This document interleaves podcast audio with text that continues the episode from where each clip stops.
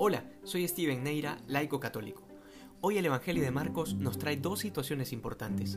La primera, el juicio contra los escribas y la segunda, la ofrenda a la viuda pobre y vale la pena profundizar ambas.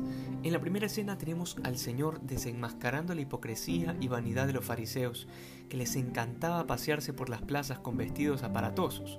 Es decir, que no estamos hablando aquí de vestimentas litúrgicas para el culto, sino de un montón de ropajes que sencillamente tenían como objetivo llamar la atención de la gente. Y además dice el Señor que fingían largos rezos. Y aquí el problema no eran los rezos largos, sino que lo fingían. Lo aclaro por si de repente alguien pueda pensar que ahora está mal hacer oraciones largas.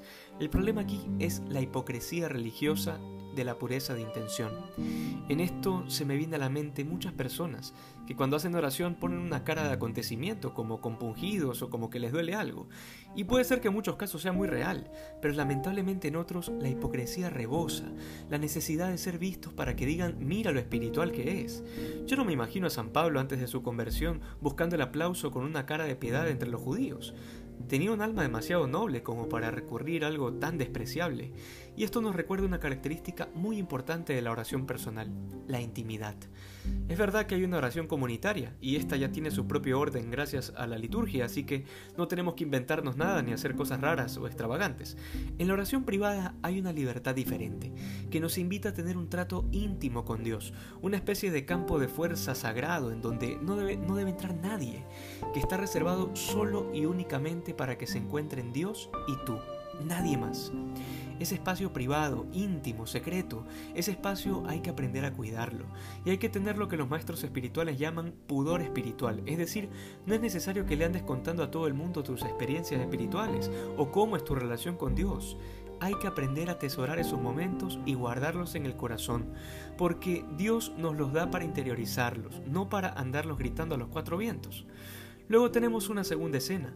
Jesús se acerca al tesoro del templo que vendría a ser como el lugar donde la gente echaba su ofrenda. Faltaban ya pocas semanas para la celebración de la Pascua, así que había muchos peregrinos en los diversos patios del templo.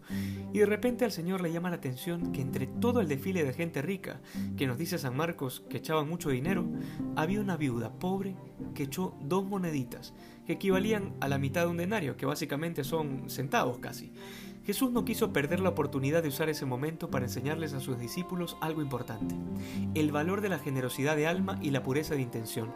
Jesús les dice que la viuda había echado todo lo que tenía, y eso también nos confirma que Jesús, como verdadero Dios, por ciencia divina conocía la situación exacta de la viuda. Y esto es un golpe fuerte a nuestro corazón mezquino, pero también a nuestro bolsillo. La pobre viuda ha tenido a lo largo de la historia tanta gente que la ha imitado, es decir, que con una pequeña ofrenda han dado de su pobreza y con eso han ayudado a sostener grandes obras de caridad cristiana. Pero desgraciadamente también hemos tenido una gran cantidad de cristianos que no han sabido devolver con generosidad lo que han recibido gratis de parte de Dios.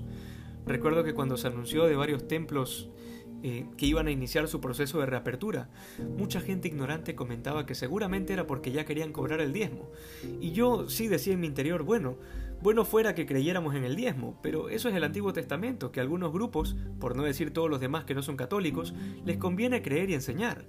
La realidad es que hay muchas parroquias pobres, incluyendo sus párrocos, que la están pasando bastante mal, y aún así hacen el esfuerzo por hacer presente el reino de Dios en medio de esos lugares que hoy aprendamos a devolver algo de lo que recibimos de Dios y que seamos más santos que ayer. Dios te bendiga.